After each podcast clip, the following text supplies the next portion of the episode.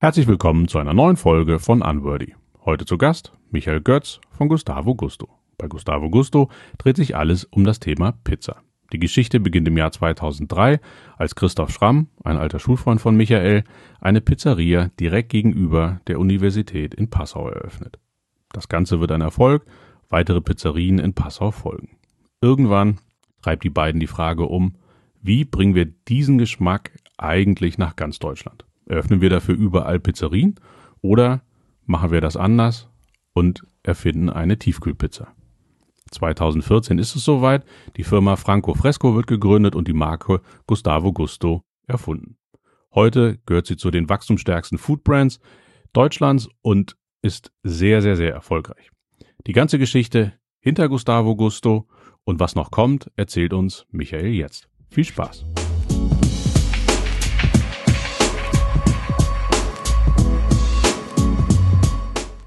Hi Michael, ja, danke für deine Zeit und ähm, super, dass ich dich einmal vor mir habe und ich mir dich mal vorknöpfen kann, weil dank dir habe ich mehrere Stunden in Supermärkten verbracht. Sehr gut. Ähm, vielleicht hast du eine Ahnung, worauf ich hinaus will. Mein Sohn war vor drei Jahren zwölf und dank euch stand ich in irgendwelchen Supermärkten und habe die Verkäuferin fast bestochen, um eine Luca-Pizza zu bekommen. Und das war der erste Moment, wo ich über euch äh, gestolpert bin und dachte, oh Gott, was machen die? Äh, die Kids stehen Schlange für eine Pizza. Und die Geschichte würde mich natürlich mal interessieren, wie ihr dazu gekommen seid und warum Luca und wie hat das geklappt und was hat das eigentlich für einen Effekt gehabt? Und natürlich bin ich auch an eurer ganzen äh, übrigen Geschichte erzählt, aber das war so der erste Moment, wo ich mit euch in Berührung gekommen bin, habe gesagt, verdammt nochmal, äh, vielen Dank, dass ich hier stehe.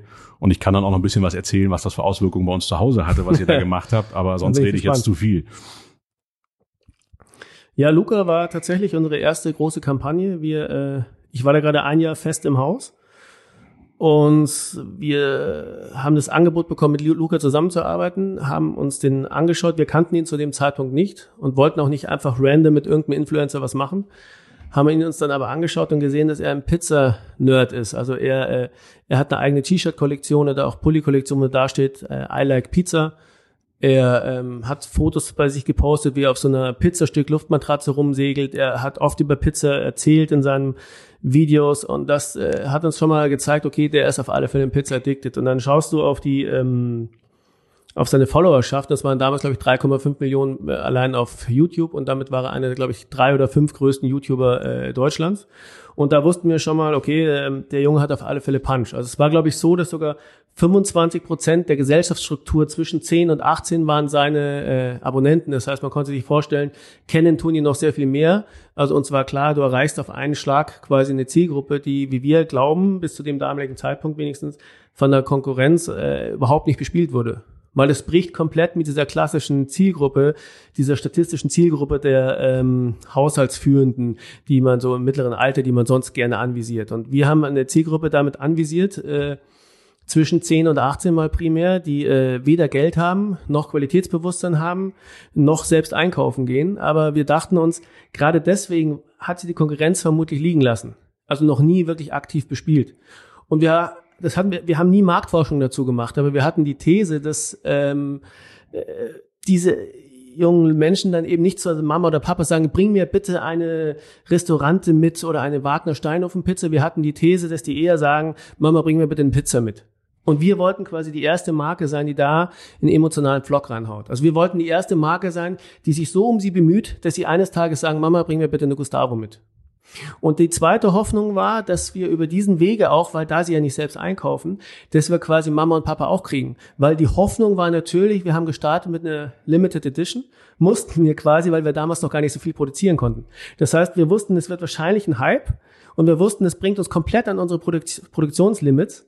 Aber ähm, deswegen war sie limitiert und deswegen wussten wir auch, mit Glück wird es schwierig werden, solche Pizzen zu kriegen. Aber was dann passiert ist, das hat äh, die kühnsten Erwartungen übertroffen und es war wirklich so, dass äh, die Eltern teilweise äh, hunderte Kilometer gereist sind, um diese Pizza aufzutreiben. Und wenn sie denn dann mal da lag auf dem Küchentisch, dann haben sie tatsächlich auch zugegriffen, haben gesagt, die muss ich jetzt auch mal probieren. Und so haben wir quasi auf einen Schlag dann sowohl die ganz Jungen für uns gewinnen können, als auch äh, die Eltern. Aber in welchem Ausmaß, das war tatsächlich spannend. Wir haben nämlich eine, äh, ein Live-Event gemacht, dass wir, äh, als wir die Pizza dann gelauncht haben, das war eine Margarita-Pizza, die erste, die wir mit seinem Look, der hat so ein Smiley als äh, ähm, Logo quasi für sich, äh, haben wir auf den Karton getan und haben dann noch an einem riesigen Rewe-Markt in Köln, in der Stadt wohnt er, ähm, oder hat er gewohnt, ähm, haben wir äh, so kleine Videos noch gedreht, so Spaßvideos in der Truhe oder wie er am Kassenband steht oder Moderationen macht. Das war so ein bisschen Spaß und an diesem Parkplatz haben wir dann so ein Live-Verköstigungsevent gemacht, wo Luca quasi äh, Pizzastücke ausgegeben hat und die die Kinder konnten da kommen und äh, eben Fotos machen und ein Stück kriegen. Und dann hat ProSieben gesagt, das war unser Partner damals und Studio 71, ähm, mit dem wir das Projekt dann auch die nächsten Jahre immer zusammen gemacht haben, haben gesagt, ja, da müssen wir 25 Security-Leute holen. Und wir sagen, Entschuldigung, wie bitte? Das ist ein Parkplatz, da haben wir, stehen wir mit unserem Lieferwagen, also mit unserem Pizzamobil stehen wir dort und haben die Pizza frisch aufgebacken. Und dann kommen wir selbst auf diesen Parkplatz und sehen, dass da wie beim Festival so, äh, so ab, so Zäune quasi gelegt wurden, dass die Leute sich da quasi in Reihen so schlängelnd anstellen mussten. Und 25 Security-Leute hingen an so einem leeren Parkplatz rum. Und wir dachten uns, also das, weil wir waren halt früher dort, weil wir in dem Markt drin äh, diese Spaßvideos noch gedreht haben. Und da waren wir da ewig in dem Markt drin und irgendwann kommen wir raus und der gesamte Platz ist schwarz vor Kindern und jungen Menschen. Und äh, Lukas, Luca war aber noch in dem Markt drin. Und dann haben wir uns vorbereitet und irgendwann kam dann Luca raus und dann wurde gefeiert wie Rocky, wie Rocky Balboa auf dem Weg zu Drago. Das war unfassbar, was da passiert ist. Und wir standen oben auf so einem Dach und haben das gefilmt. Und du sahst wirklich, das war wie bei eine, wie früher bei Take That. Also das war, der wird gefeiert, der hat uns, das hat uns mal live die Dimension gezeigt, äh, wo, auf welchem Level mittlerweile äh, Influencer gefeiert werden. Das war wirklich ganz, ganz eng. Was natürlich insoweit vielleicht auch nachvollziehbar ist, weil er erzählt ja in seinen Vlogs jeden Tag quasi ein bisschen aus seinem Leben, Geschichten, die ihn so umtreiben. Das heißt, seine Fans sind ihm natürlich sehr viel näher als früher vielleicht auch Bandmitgliedern, die, die du halt auf der Bühne mal gesehen hast oder im Musikvideo, aber sonst ja nicht spüren konntest wirklich in ihrem Alltagsleben. Und das hat, er hat die Leute sehr dicht rangelassen, wie wir so fanden in seinen Videos. Und das scheint gewirkt zu haben, wie es auch bei anderen Influencern auch sehr krass wirkt. Und da haben wir uns gedacht, okay, äh, das scheint wirklich ein Treffer zu sein, was wir hier gerade machen, weil das war quasi die erste Startphase. Da wir wussten noch nicht, was das für Wellen schlägt. Und was ganz wichtig war, und das war für uns wirklich ein, das, das war maximales Glück im maximalen Unglück. Wir gab, uns gab es zu dem damaligen Zeitpunkt nur in Bayern ein bisschen in Baden-Württemberg und ansonsten bei Rewe nur in den Rewe Center Märkten. Da gibt's so 80 Stück ungefähr, die sind auf ganz Deutschland verteilt, das sind die ganz großen. Ansonsten gab's uns nur in Bayern. Und wir haben also auch zu ähm, Luca gesagt, pass auf, wenn du in deinem Video anmoderierst, dass es jetzt bald eine Pizza gibt, ganz, ganz wichtig, sag deinen Fans, es gibt uns nur in Bayern, bei Edeka und Rewe und ansonsten deutschlandweit bei Rewe halt in den Centermärkten. Musst du ganz klar formulieren. Ja, ja, mach ich. Und dann haut er das Video raus und sagt, äh, also Leute, mega geil, meine Pizza ist da, jetzt überall bei Rede, Rewe und Edeka. Und du kriegst ja die Videos vorher nicht zur Abnahme oder sowas. Das nee. wollten wir ja auch nicht. Das soll ja seine Freiheiten haben. Das lebt ja von der Authentizität, äh, äh die diese Macher halt dann auch haben. Wir wollen ja nicht in ihren Sprech rein diktieren. Deswegen war es für uns wie eine, äh, deswegen haben wir im Vorfeld so gebrieft. Und dann kam das für uns wie ein Paukenschlag, weil wir dachten, das hat er nicht gesagt. Das, das hat er nicht gesagt. Und dann ist die Hölle losgebrochen die Hölle losgebrochen. Es sind Anrufe bei uns eingegangen von allen Händlern. Äh, Leute, was ist denn da los? Äh, die Märkte, die, die, die, die, die Standleitungen sind zusammengebrochen, die Hotlines sind zusammengebrochen. Es sind Teenie-Vampire quasi in die Märkte reingeströmt und haben die äh, Abteilungsleiter, die Marktleiter äh, gefragt, wo die Pizza ist oder haben wirklich auf dem Boden gestampft und geflucht. Wieso? Luca hat gesagt, es gibt's jetzt überall bei Rewe und Edeka und äh, das war überhaupt nicht der Fall. Die, die Realität war, dass eigentlich im vier Fünftel des Landes uns kein Markt kannte. Und das wir haben also das Telefon bei unserem armen äh, Key Account Manager, der, der hatte eine ziemlich ähm, ziemlich taffe Phase. Also das ist, er sagt selbst, er hat so eine Neoprenhaut. Das heißt, er kann bei ihm perlt so ein Druck und auch manchmal vielleicht ein bisschen rafferer Ton ab. Und er hat es sehr sehr gut geschafft zu handeln. Aber es war eine raffe Zeit weil sich alle massiv beschwert haben bei den Zentralen, was da los ist. Weil keiner die Pizza hatte, alle wollten sie, wir konnten sie überhaupt nicht liefern, weil wir nicht produzieren konnten. Und eines Tages dann gab es einen Verantwortlichen beim Handel, der zu Guido meinte, ähm, wissen Sie was, Sie haben jetzt versprochen, dass das von Ihnen nicht geplant war, sondern dass Sie das, äh, dass die dafür nichts für können. So oder so, ich sage Ihnen, ich glaube Ihnen jetzt mal, nehme Ihnen ab, dass Sie das gut gemeint haben. Ich kann Ihnen nur eins sagen, ich glaube, das war die cleverste Marketingaktion der letzten Jahre. Weil eins gebe ich im Brief und Siegel, Sie waren bis dato eine unbekannte Marke im Handel also nicht ganz unbekannt vielleicht, aber in vielen e- Ecken Deutschlands nicht präsent. Durch diese Aktion kennt sie jeder einzelne Marktleiter in ganz Deutschland. Und das war für uns schon mal, B2B ist ja wirklich nicht zu vernachlässigen, das war für uns also, obwohl es eigentlich eine B2C-Kampagne war, ein riesen B2B-Öffner. Weil aus dem Nichts heraus ist da plötzlich eine neue Tiefkühlmarke, wo Zehntausende von Teenagern danach fragen und regelrecht drum betteln oder die Eltern auf die Knie fallen, wie du ja selbst erlebt hast äh, damals, auch dass du fast betteln und bestechen musst, um die Pizzen zu kriegen. Und da sind Menschen mit stapelweise Pizzen rausgegangen. Und ja, und dann kam halt ähm, YouTube TV war da, RTL war da, äh, der Kölner Stadtanzeiger, wir haben Fernsehinterviews dazu gegeben und wir waren plötzlich da. Und bis dato waren wir, haben wir halt auffällige Verpackung gehabt, aber wir haben keine große Werbekampagne gehabt, weil wir kein Geld hatten. Das war das erste Mal, dass wir gesagt haben, wir gehen raus und es war ein Aufschlag und dann haben wir, wenn man das zusammenrechnet, weit über 10 Millionen äh, Menschen erreicht mit quasi keinem Budget, einfach nur, weil wir einen Nerv getroffen haben. Und was vielleicht auch eine ganz, ganz schöner Beweis dafür ist, wie, ähm, wie, wie intensiv diese Fanschaft ist und wie verzweifelt manche Eltern sind, dann war also dieses Event wo diese Tausenden von Teenagern, es waren glaube ich, wir haben glaube ich mit 1500 gerechnet, ich glaube es waren 3000 Teenager da, die oder Jugendliche da, die anstanden für dieses Foto mit Luca und dieses Testessen. Und wir hatten anvisiert, ich glaube es war 15 bis 17 Uhr oder sowas, zwei Stunden haben wir gedacht, backen wir und machen die Fotos, dann ist gut. Und da haben wir eh schon zwei Stunden länger gemacht, bis wir die letzte Pizza wirklich durchgebolzt haben. Und dann also schon eineinhalb Stunden nach offiziellem Ende eigentlich dieser Veranstaltung stehe ich so dort und beobachte das Treiben und auf einmal spricht mich von der Seite eine wildfremde Frau an, eine Mutter und meinte, die, also die hat gesehen, dass ich offensichtlich dazugehöre und spricht mich so an und sie sind ein Schwein. Und ich, wenn ich schaue das an, das mag sein, aber warum jetzt konkret? Und äh, sie, sie so, äh, ich bin hier, das war wohlgemerkt in Köln, das Event. Äh, ich bin mit meiner Tochter von München aus hier hochgefahren und schauen Sie sie an. Da stand ein komplett in Tränen aufgelöstes Mädchen dort, weil sie keine Pizza mehr bekommen hat. Und die Mutter hat mich attackiert wie so eine, wie so, wie so eine Hyäne. Was man ja auch verstehen kann nach sechs Stunden Fahrt im Auto hoch. Und wir haben dann alles getan und haben, glaube ich, hier noch ein Autogramm und eine Pizza besorgen können. Aber das hat mir so richtig gezeigt, mit was für einer Intensität die Menschen offensichtlich, gerade die Jungen halt, diesen Influencern, ihren neuen Idolen nachrennen.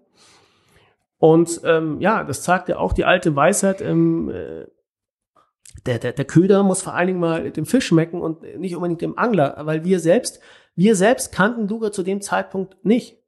Aber er hat, als wir ihn dann gesehen haben, hat er eine interessante Machart, wie er seine Filme macht, sehr dynamisch und ähm, er lässt die Leute tief einblicken.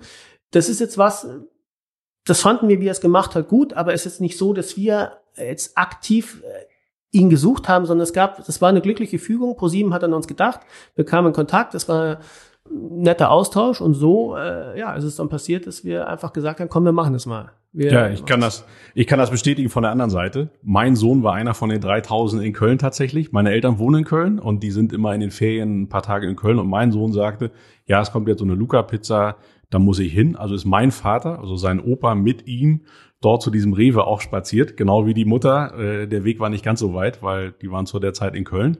Und mein Vater war vorher im Supermarkt und ich glaube, alle Kids sind aus dem Supermarkt rausgeschmissen worden, die Erwachsenen nicht. Also stand mein Vater dann da an der Kühltruhe und hat sich irgendwann mit Luca unterhalten und hatte dann schon irgendwie ein Autogramm bekommen, weil mein Vater kennt dann auch nichts und hat ihn irgendwie vollgequatscht und gesagt, hier, gib doch mal was.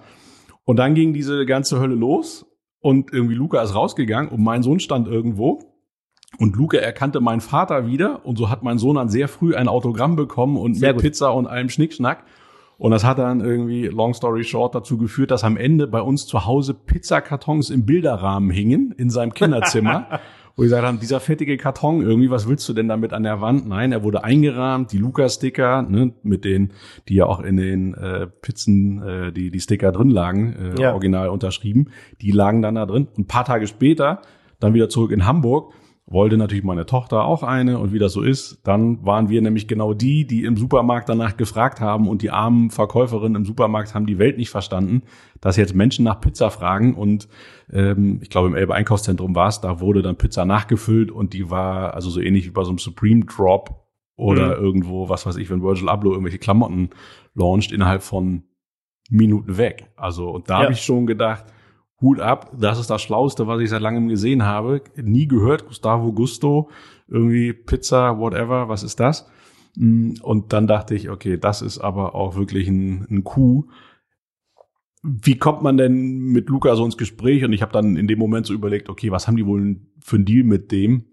Weil am Ende ist es ja eine äh, so als Laie gesehen, ja eine olle Margarita gewesen. Die war natürlich irgendwie lecker und ne, wenn man sich dann mit euch beschäftigt, ist sie größer und qualitativ ja. auch besser als manch anderes.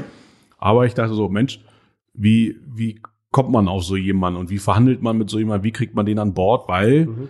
das funktioniert ja nur, wenn die wirklich dahinter stehen. Und das habe ich gemerkt bei meinem Sohn. Das war total glaubhaft, was er da gemacht hat. Ja. Und es war nicht so, ah, okay, ich krieg jetzt Summe X und muss dafür viermal was posten und dann mache ich halt, gebe ich mein Gesicht halt für alles her.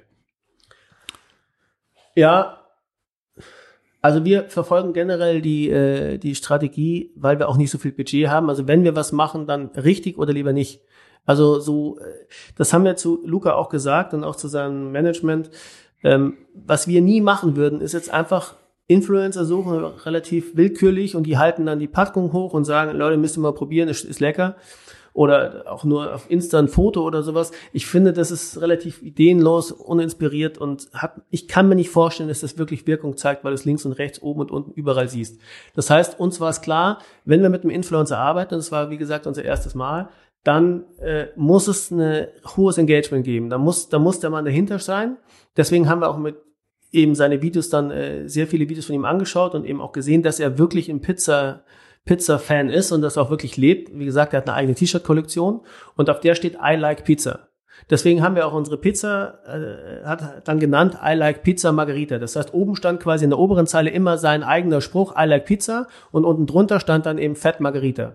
Und dann bei der nächsten Pizza Prosciutto und bei der nächsten Pizza nochmal was anderes. Also wir haben quasi seine eigene Line als Einleser genommen und dann drunter die Sorte geschrieben. Sehr simpel, aber hat halt funktioniert und die, die ihn kennen, haben das halt auch sofort wiedererkannt.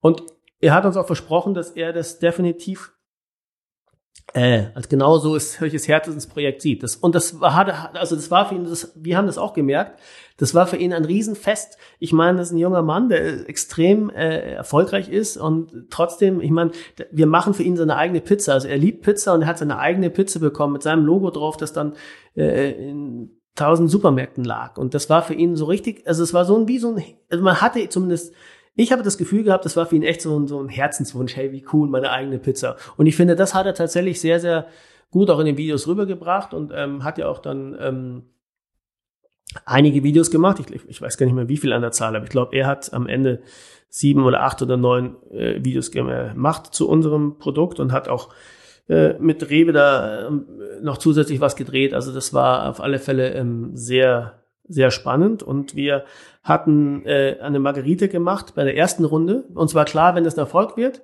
Ich finde immer ja cool und das, man liest ja auch immer wieder und ich glaube, das ist tatsächlich auch der richtige Weg. Wenn du nur so eine Art, wenn du einen Influencer suchst, der nur so eine Wanderhure ist, also der quasi von einer Marke zur nächsten springt, dann hast du davon nichts. Wo ist denn da die Glaubwürdigkeit und äh, die Identifikation? Aber Deswegen haben wir gesagt, wenn das jetzt gut funktioniert und wir uns gut verstehen, dann lasst es der Startschuss sein für eine längere Partnerschaft. Und wir haben drei Jahre in Folge jetzt mit ihm gearbeitet und das immer sehr erfolgreich. Und wir ähm, hatten gesagt, die erste Pizza, weil auch ein bisschen ähm, aus logistischen Gründen konnten wir damals jetzt nicht äh, groß neuartig Pizzen entwickeln, auch nicht in dem Zeitrahmen, den wir anvisiert hatten. Da haben wir gesagt, pass auf, wir machen dir unsere Margarita, aber wir branden unsere eigene, vielleicht wichtigste Sorte für dich eine gewisse Zeit um und machen das in deinem Look. Das war schon auch ein bisschen Risiko, weil wir waren ja noch nicht so lange am Markt und branden einen eigenen Karton um. Ähm, er wollte ihn erst schwarz haben. Wir haben gesagt, das können wir jetzt noch nicht machen, weil wir gerade dabei sind, uns als weiße Marke zu etablieren. Und zwar klar, der Name Gustavo Gusto, der ist sympathisch, aber das ist jetzt nicht so merkfähig wie ein Einsilber oder sowas. Also Gustavo Gusto, da stolpert man manchmal, es sind zwei Namen. Und zwar klar, der Hauptwiedererkennungsfaktor, das ist bei uns äh, der weiße große Karton mit den Headlines drauf. Deswegen haben wir gesagt, lass es uns bitte weiß machen. Wir machen aber dann Smiley in schwarz drauf, dann haben wir unsere Wiedererkennung mit unserer Headline auch, I like Pizza Margarita. Und so waren wir dann drin und es war halt ein Thema, wir haben halt gemeinsam daran geglaubt, dass das ein Erfolg ist. Das heißt, wie halt solche Deals oft sind, äh, ist, war es ein Beteiligungsthema. Ähm, wir haben die Pizza verkauft und ähm, er war halt beteiligt dann an dem, an dem äh, äh, Umsatz. Und ähm, das war eine faire Lösung für äh, alle Seiten und ähm, hat uns Mut gemacht, eben eine weitere Sorte nachzulegen.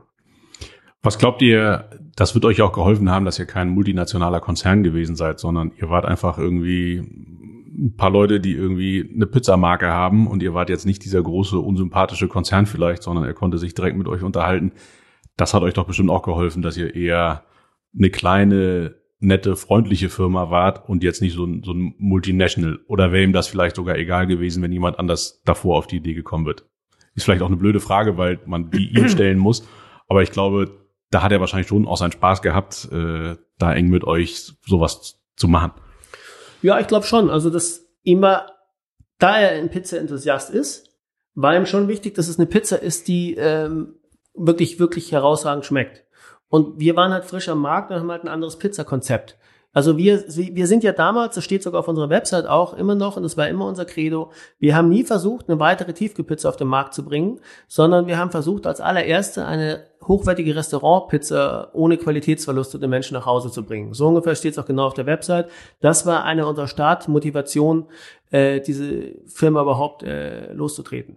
Weil wir glauben, hätten wir einfach nur eine weitere Tiefkühlpizza versucht, in den Markt zu schubsen, hätten wir überhaupt keine Berechtigung gehabt und auch keine Bestandschance, weil wir haben einfach kein Budget. Also ohne Budget und ohne, dass du dich wirklich abhebst und ohne neue Zielgruppen vielleicht für dich zu erschließen, hätten wir in diesem so krass kompetitiven Red Ocean Markt im besten Sinne wenig Chance gehabt. Da bin ich überzeugt von. Wir sind jetzt ja quasi mitten reingesprungen. Die Geschichte fängt ja eigentlich ein bisschen früher an. Äh, dein, dein Partner und, und der Gründer von Gustavo Gusto ist ja äh, im Prinzip Christoph, ja. der, wie ich gelesen habe, während des Studiums die erste Pizzeria aufgemacht hat oder eine, eine Pizzeria übernommen hat oder hat er sie einfach, und das auch noch in Passau, das ist ja nicht so der klassische Studentenjob, auf den man kommt, zu sagen, so, womit finanziere ich jetzt mein Studium? Ich mache jetzt eine Pizzeria auf. Wie kam er denn zu dem ganzen Thema und, und wieso Pizza? Ja, Christoph war schon, ich kenne Christoph schon ganz lang seit der ersten Klasse. Wir sind alte Schulfreunde und haben dann auch zusammen in Passo studiert. Das war jetzt Zufall. Er hat BWL studiert und ich Kulturwirtschaft.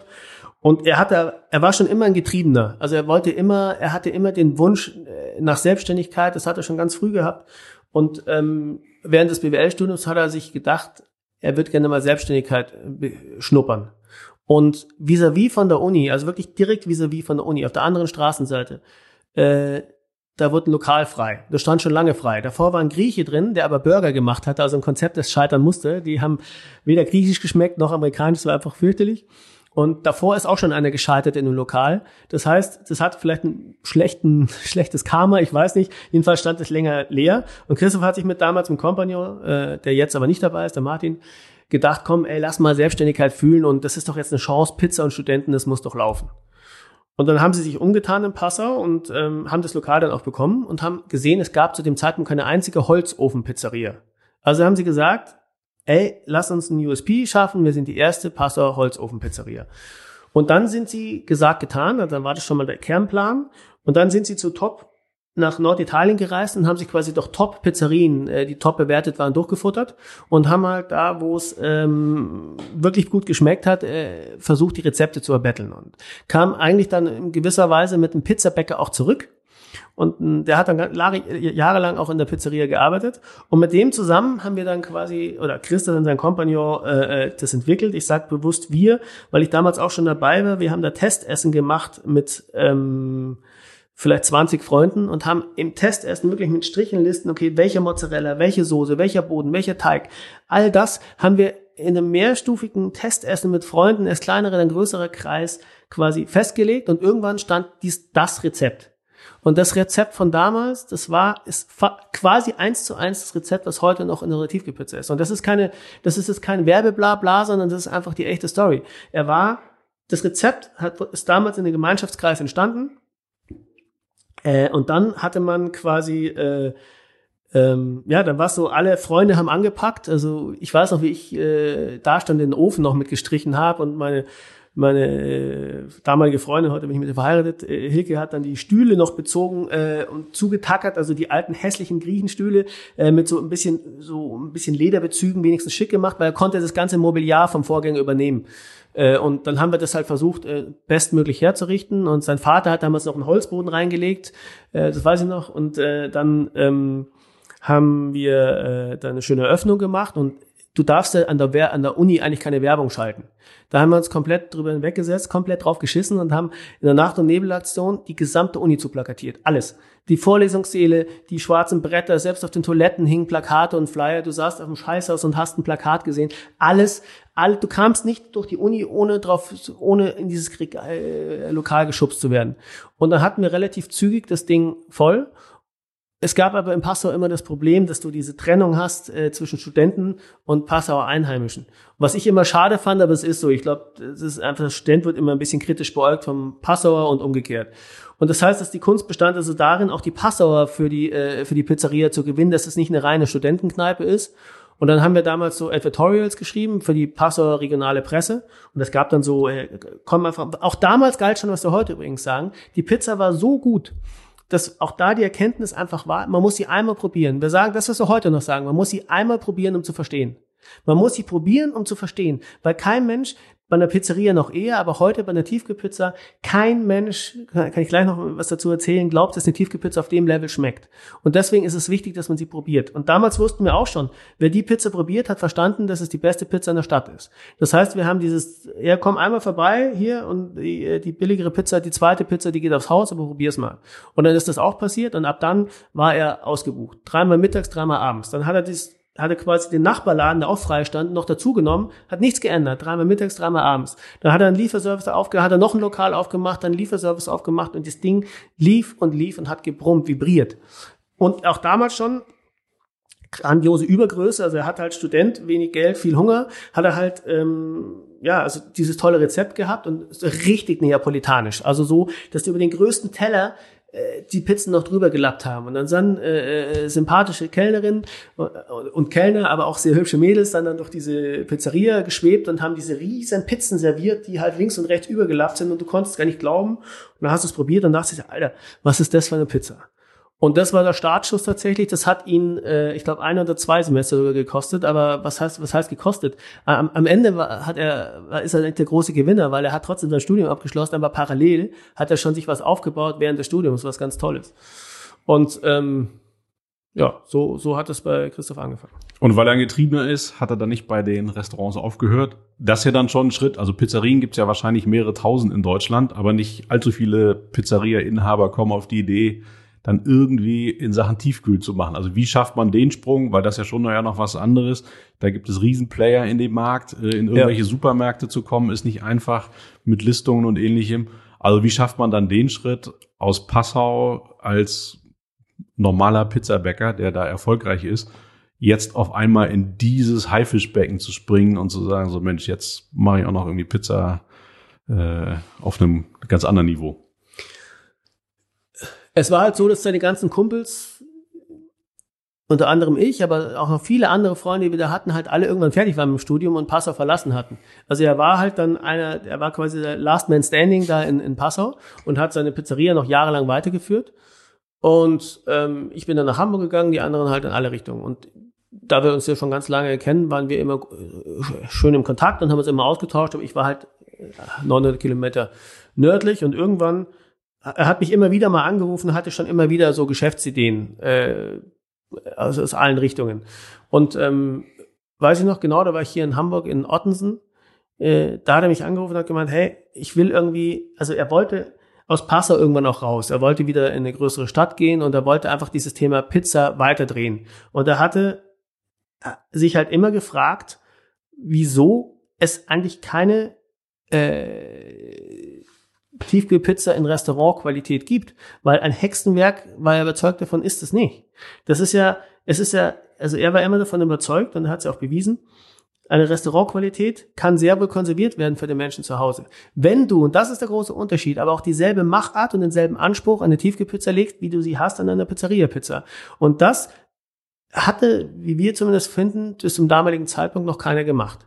Aber der erste Schritt war erstmal gar nicht so sehr direkt in den Supermarkt anzuvisieren, sondern das war erstmal so, dass man sich überlegt hat, vielleicht einen sehr innovativen Lieferservice zu machen. Dann hatte man zwischenzeitlich ähm, den B2B-Markt anvisiert. Wir haben an Hotelketten äh, große Kantinen und Gastronomien geliefert und haben damit uns verdient. Und irgendwann gab es dann einen Kontakt zu dem äh, Rewe-Chef von äh, Südbayern. Und der fand die Pizza mega und ähm, dann meinte er, komm, wollen wir es nicht probieren. Und soweit ich das in Erinnerung habe, war es auch so, dass äh, die eigentlich das unter ihre Hausmarke wollten und wir gesagt haben äh, damals, ähm, nee, wir würden, es wäre eine Ehre in der Truhe zu liegen, aber eben unter unserer Marke. Und wir hatten damals schon für den Lieferservice eigentlich eine eigene Marke konzipiert. Zu dem damaligen Zeitpunkt dachten wir auch noch, dass, dass der Lieferservice Innovative äh, für uns immer noch das Primärziel ist. Das heißt, wir haben eine zweite Marke gegründet, die eben äh, weil wir damals noch dachten, wenn du ein High-End Premium Lieferservice anbietest, dann kannst du nicht zeitgleich eine Tiefkühlpizza anbieten unter selber Marke, weil dann die Tiefkühlpizza quasi diesen Premium Lieferservice diskreditieren würde. Aber die Realität ist, mittlerweile ist das Thema Lieferservice geparkt, wenn überhaupt. Also, aber das ist jetzt nicht aktuell. Aber würden wir das jetzt noch anstreben, würden wir natürlich Gustavo Gusto nennen, weil wir jetzt schon an der Truhe bewiesen haben, dass sie die Qualität können. Wenn die jetzt auch noch frisch gebacken würde, zum Beispiel bei dir, ist, ist das, das wäre nochmal noch mal eine Steigerung. Aber so ist also quasi über den Umweg des Lieferservice und B2B ergab sich die Chance, in Rewe einzuziehen. Und dafür haben wir die äh, Marke Gustavo Gusto gegründet und lagen dann in 250 äh, Märkten drin in Südbayern. Da kamen relativ zügig 250 Märkte, glaube ich, dann in Nordbayern noch hinzu. Und dann hatten wir ähm, ein Jahr lang waren wir exklusiv bei Rewe. Das war okay, weil wir hätten eh nicht mehr produzieren können und die haben uns ja auch den Eintritt ermöglicht. Und wir sind Rewe tatsächlich extrem dankbar, weil Rewe im Prinzip haben wir den Staat zu verdanken. Wir sind Edeka ebenfalls sehr dankbar, weil die uns dann auch sehr früh erkannt haben, was dann für Potenzial ist und haben uns auch sehr früh äh, ähm, dann umkreist und 2017 dann waren wir auch bei Edeka und die haben uns ebenfalls äh, absolut äh, toll da unterstützt, äh, in die Märkte einzuziehen. Und so hatten wir dann relativ schnell Rewe und Edeka, also die beiden Mark Märkte quasi hatten wir als Partner. Und ja, das war, war, war, ein, war ein toller Start, weil äh, wir, ähm, das war für alle ein Experiment, weil was wir halt gesagt haben ist, die Pizzeria, Pizza von Christoph, die war, glaube ich, 38 Zentimeter, also so richtig groß. Das war zu viel für Tiefkühl. Aber wir haben halt gesagt, herkömmliche Pizzen sind 24, 25 Zentimeter groß. Und davon, also ein Mann, der Hunger hat, wird von einer normalen bis dato konventionellen Pizza eigentlich nicht so wirklich satt. Dann hat man oft, isst man halt noch ein Brot oder denkt sich, war ich hätte fast noch eine oder so. Und wir wollten, und es ist halt auch nicht authentisch italienisch, weil ein 25, 25 Zentimeter Keks kriegst du in keiner Pizzeria. In keiner guten Pizzeria wird du so eine große äh, Pizza kriegen. Aber äh, zwischen 28 und 38 ist so ein bisschen so das Maß, es variiert ja auch von Pizzeria zu Pizzeria, wo du drin liegst. Und wir haben gesagt, komm, wir machen eine authentische Größe, 30 Zentimeter. Und das obwohl wir wussten, dass das das gesamte Truhensystem sprengt. Also äh, das, das war äh, ein ganz, ganz entscheidender äh, äh, Punkt, den es zu entscheiden galt. Fügen wir uns den Normen, also wortwörtlich in dem Fall sogar, fügen wir uns den Normen und gehen auf die Größe runter, dass wir schön wie alle anderen im Raster drei Pizzen übereinander passen. Oder wissen wir, wenn wir jetzt mit zwei Pizzen übereinander liegen, passt keine dritte mehr rein. Wir sprengen also quasi das System. Und wir wussten, das wird viele Händler geben, die das zum Kotzen finden werden, weil die Truhen ja genau auf diese Größen ausgelegt sind. Aber das war ganz cool an, äh, äh, an unserem Partner äh, von Rewe da, der uns das ermöglicht hat. Soweit ich das im Kopf habe, meinte er, endlich mal eine Pizza, von der ich auch satt werde. Jetzt machen wir es mal mit der Größe. Und das fand ich toll. Und dann haben wir aber auch, aber nur weil er das gesagt hat, heißt es auch nicht, dass die alle anderen es genauso sehen. Aber wir dachten uns, das ist mal eine gute Ansage. Und wir bleiben uns treu, weil diese kleinen Pizzen, die gab es zuhauf. Wir mussten ja auch auffallen. Also wir haben es nicht gemacht, um aufzufallen, sondern wir haben es gemacht, um authentisch zu sein. Wir haben es gemacht, um authentisch zu sein. Gut. Aber ähm, wir haben es äh, ähm, generell so gemacht, da wir 0,0 Werbebudget hatten und auch keinerlei äh, Investoren drin hatten, immer noch nicht drin haben und auch nicht drin haben wollen, soweit äh, es derzeit absehbar ist, weil was wir sehr schätzen, diese komplette Unabhängigkeit ist. Also wir sind rein bankenfinanziert und einfach es gab Family and Friends Hilfe, aber es äh, wir sind äh, nicht berichtspflichtig irgend, gegen irgendwo hin. Außer, dass wir dem Bank natürlich gegenüber äh, zeigen müssen, dass wir gut arbeiten. Aber wir hatten gesagt, wir wollen unabhängig bleiben und deswegen haben wir äh, uns die Truhen angeschaut und gesehen, okay, das restliche Feld liegt eher äh, schwarz oder bunt in den Truhen. Also haben wir schon mal gesagt, okay, dann nehmen wir die, die, die, die, die, die gegen, diametral entgegengesetzte Farbe, nämlich weiß. Und dann hast du schon mal allein durch das Weiß Strahleffekt gehabt. Dann wussten wir, die anderen sind klein, also sind wir äh, mit unserem 32 Zentimeter Karton unter 30 Zentimeter Pizza. Das klingt wenig, aber leg mal eine 25 eine Zentimeter Pizza neben eine 30 Zentimeter Pizza. Das, das klingt, das fünf Zentimeter klingen wenig, aber optisch ist das eine, eine, Menge. Also das wirkt, das wirkt fast doppelt so groß. Und wir lagen also mit diesem weißen Karton deutlich größer äh, in den Truhen. Und dann haben wir gesagt, wenn wir schon kein Geld haben, um Werbeanzeigen zu schalten, dann lass doch den Werbekarton selbst zur Werbeanzeige machen. Also lass den Pizzakarton selbst quasi zum Plakat werden am POS. Also genau dort, wo die die Käufer quasi direkt ansprechen kannst und wo du Impulskäufe auslösen kannst. Und das war einfach so ein bisschen die, die, die, die äh, aus der Not eine Tugend machen. Wir haben wenig, also versucht, mit dem wenigen maximal effizient vorwärts zu gehen. Und äh, das hat, als ich weiß noch genau, als der Launch war, war ich so nervös, weil ich so sehr gehofft habe, dass das aufgeht. Wir hatten nämlich auch intern sehr wohl Streitigkeiten drüber. Der Look, den wir jetzt haben, so weiß mit Headlines drauf und so, dem stand ein Look von einem anderen Designer entgegen, der äh, der meinte, alles Quatsch, es muss super edel sein und schwarz und reduziert und Dings. Und äh, da gab's riesen Diskussionen. Am Ende meinte Christoph dann auch, okay, mach dein Ding, aber es muss auch erfolgreich sein. Und ich habe gemeint, ich bin überzeugt davon, wenn, dann ist das der bessere Weg, weil so pseudo-edel und schwarz und dann nicht mal ein Produktfoto drauf würde sang- und klanglos untergehen. Und trotzdem äh, war es dann eben spannende Phase, aber es hat nicht lange gedauert. Da hat der Handel gesagt, äh, dass es äh, seiner Meinung nach der wohl erfolgreichste Produktlaunch der letzten 15 Jahre war. Also so eine erfolgreiche Produkte, die haben uns regelrecht aus den Truhen gerissen. Also ich habe immer gesagt, die Truhen atmen. Wir wurden aufgefüllt und waren sofort wieder leer. Aufgefüllt, leer, aufgefüllt, leer.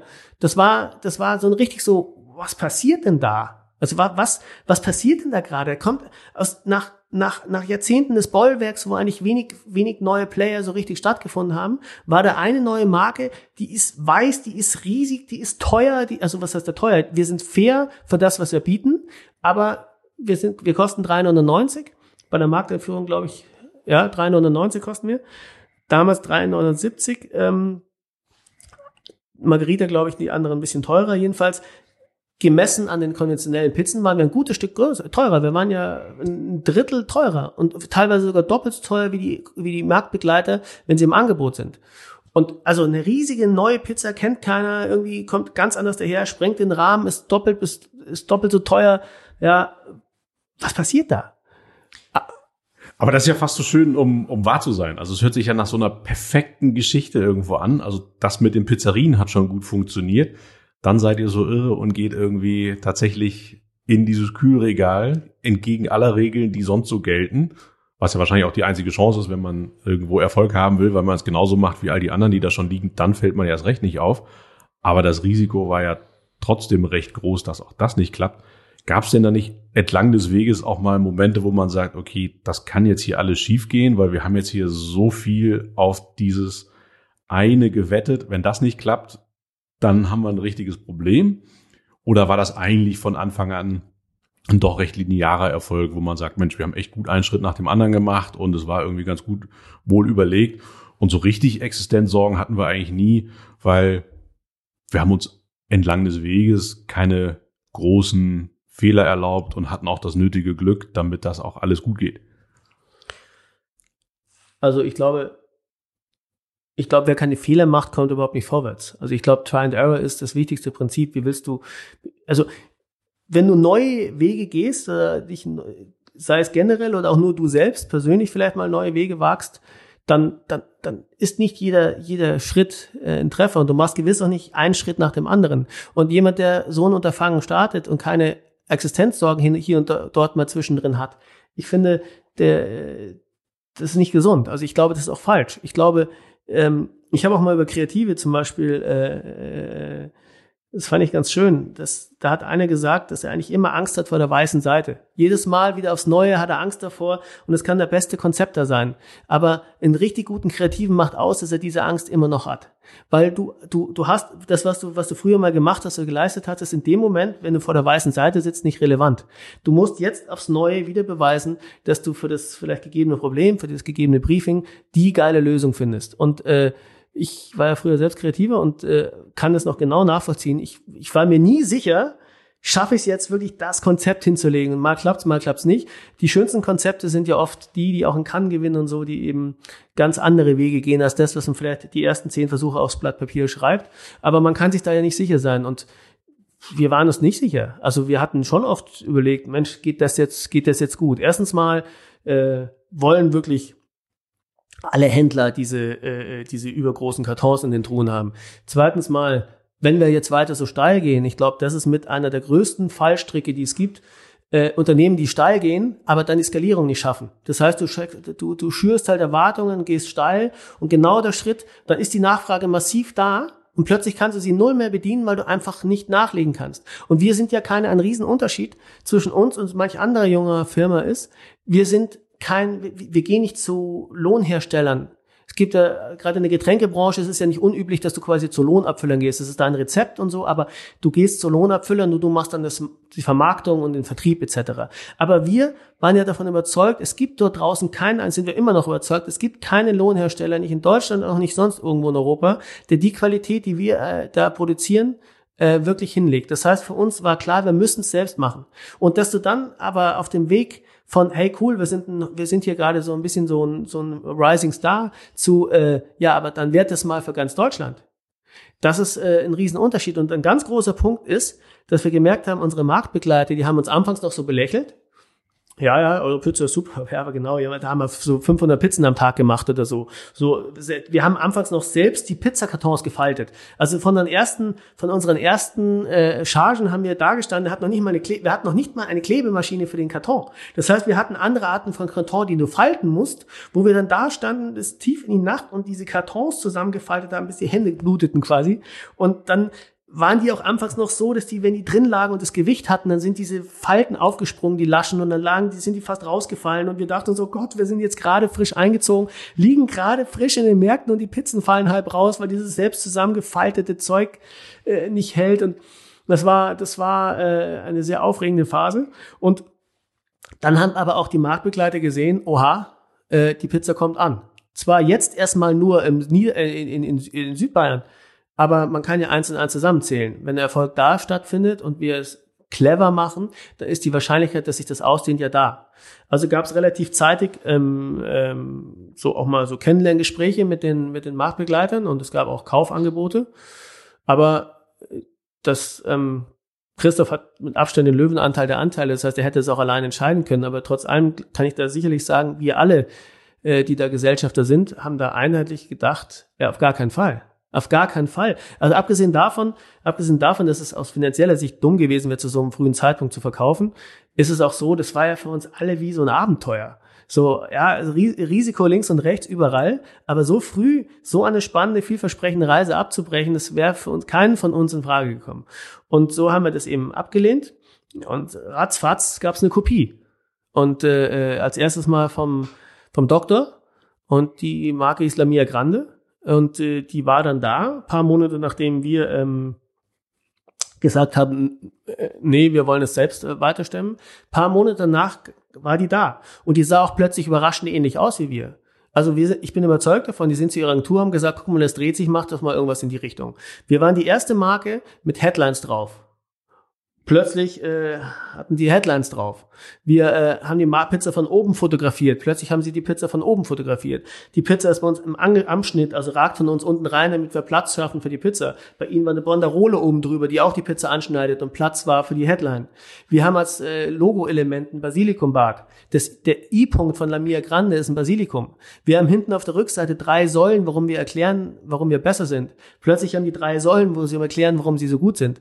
Und das in der Gesamtheit war das schon erstmal so frappierend, wo du schenkst, pff, Alter, also das ging erst erstens mal sehr schnell und zweitens mal fuck, ja, Äh, das ist auch groß, auch die Größe haben sie nicht ganz so groß, wir sind 30, die waren glaube ich 28, aber trotzdem von dem Gefühl her. Und dann haben sie sie auch Lamia Grande genannt, also sie ging voll auf die Größe, auch auf äh, ähm, Qualitätsanspruch bei der Machart und selbst die Zubereitungsempfehlung äh, haben sie angeglichen. Ähm, also sehr äh, ähnliche Machart. Und dann noch mal ein bisschen später kam Wagner mit Ernst Wagner Original. Den muss man zugute halten, dass sie uns nicht kopiert haben. Die sind mehr auf Historisches gegangen. Äh, guck mal, wie wir damals schon gebacken haben und hier das Traditionshandwerk und ähm, sah noch ganz anders aus. Also das muss man immerhin sagen. Aber da bist du schon nervös.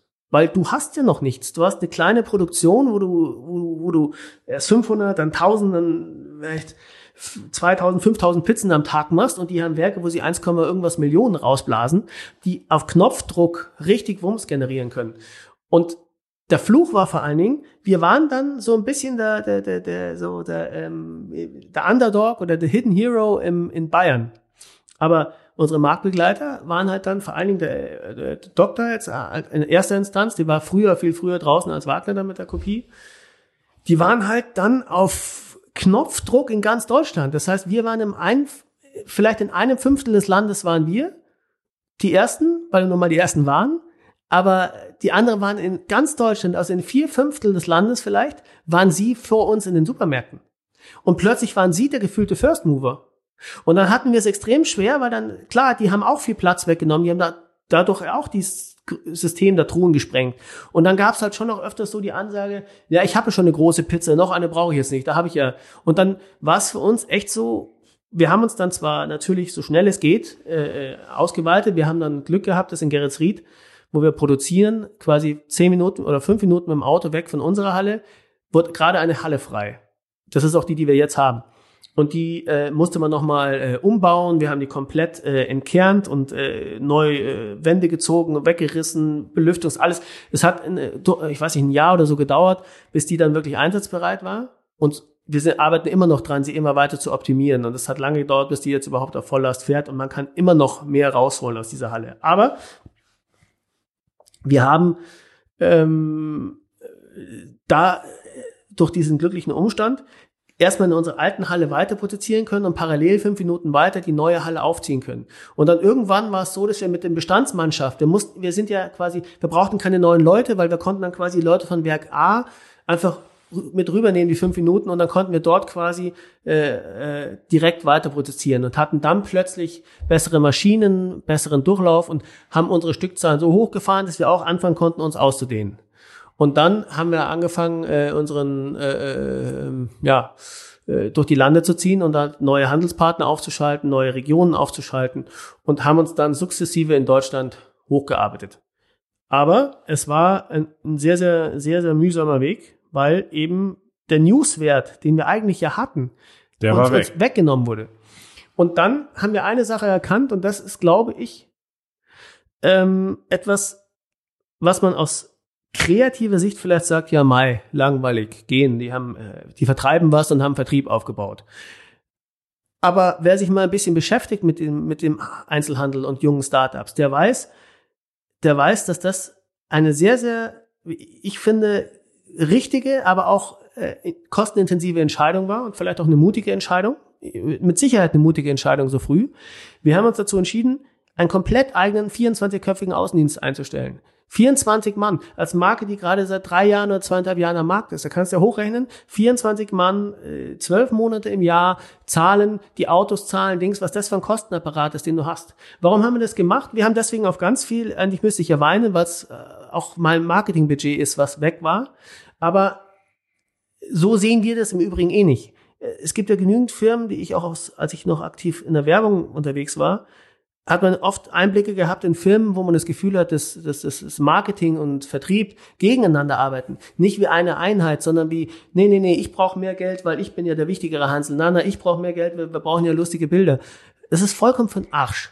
Also wenn du, wenn du es nicht schaffst, innerhalb einer Firma eine Einheit aus dem so wichtigen Vertriebskanal und Marketing, Vertrieb, das ist doch dasselbe. Also solltest du niemals, wie ich finde, in, in, in Rastern denken und sagen, nee, nee, nee, der kriegt mehr oder der.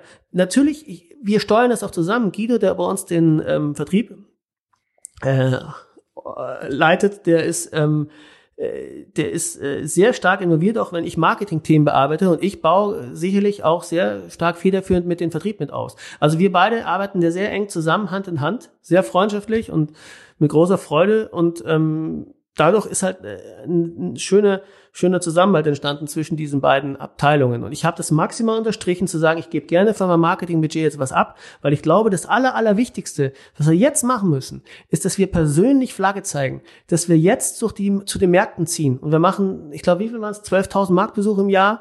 Wir ziehen durch die, durch, durch, durch, was ich, wie viele Märkte im Jahr und Außendienst ist natürlich ausgestattet mit, ähm, mit den allerbesten Argumenten. Also mit den allerbesten Argumenten, weil wir haben ja wirklich was zu erzählen. Unsere Pizza, ich meine, die anderen Pizzen, die kennt man A schon seit Jahrzehnten. Da ist der Newsblatt nicht mehr ganz so da vielleicht. Und wir, ich meine, wir machen unsere, wir machen unsere Pizza wir, wir, wir breiten den Teig unserer Pizza, obwohl wir mittlerweile 105.000 Pizzen pro Tag machen. Den Teig jeder einzelnen Pizza breiten wir schon von Hand aus. Wir lassen ihn direkt auf Stein backen. Der Teig wirklich direkt auf Stein, wie in einer echten Pizzeria. Nicht, wie es der eine oder andere Marktbegleiter vielleicht macht, in der Pfanne auf Stein, das, was eine Werbelüge ist. Nein, bei uns liegt der Teig auf Stein. Das ist ein Riesenunterschied. Wir nehmen nur Mozzarella-Käse, wo andere sagen, sie haben auch eine Mozzarella-Pizza. Bei uns ist Mozzarella Standard, weil das nun mal in Neapel Standard ist. Bei uns ist Mozzarella-Käse die Basis überhaupt auf der Pizza. Die Tomatensoße bereiten wir aus sonnengereiften Tomaten und einer eigenen Gewürzmischung frisch jeden Tag bei uns zu und beziehen das nicht schon fertig. Wir äh, nehmen Babyspinat in ganzen Blättern, weil wir festgestellt haben, dass sobald du Spinat anschneidest, der Spinat ein bisschen seinen, seinen Geschmack verliert. Lässt du die Blätter ganz, davon sind wir überzeugt, hast du ein intensiveres Aroma. Deswegen bauen wir die Linie um. Normalerweise kommt ähm, äh, äh, Tomatensauce drauf, dann geht's durch den Ofen, dann kommt Käse drauf, dann die Zutaten. In dem Fall bauen wir die Maschine um und tun erst die, also Tomatensauce, Ofen, dann kommen die Spinatblätter, dann kommt der Mozzarella, dann kommt der Ricotta, weil äh, das die Blätter schützt vom Anbraten im Ofen. Aber so hast du also beides. Du hast die, weil sonst brennen die Blätter im Ofen an. Wir machen das, was ein Riesenaufwand ist, weil wir davon überzeugt sind, dass das die beste, das beste Ergebnis ist. Wir nehmen Rindersalami, weil du das für uns definitiv die wertigere Wurst ist und du auch all die Menschen, die aus Glaubensgründen kein Schweinefleisch essen dürfen, ebenfalls mit abholst. Du erweiterst die Zielgruppe, du tust den Menschen was Gutes, weil sie jetzt auch eine tolle Pizza essen, endlich Salami-Pizza essen können, die äh, mit ihnen d'accord ist.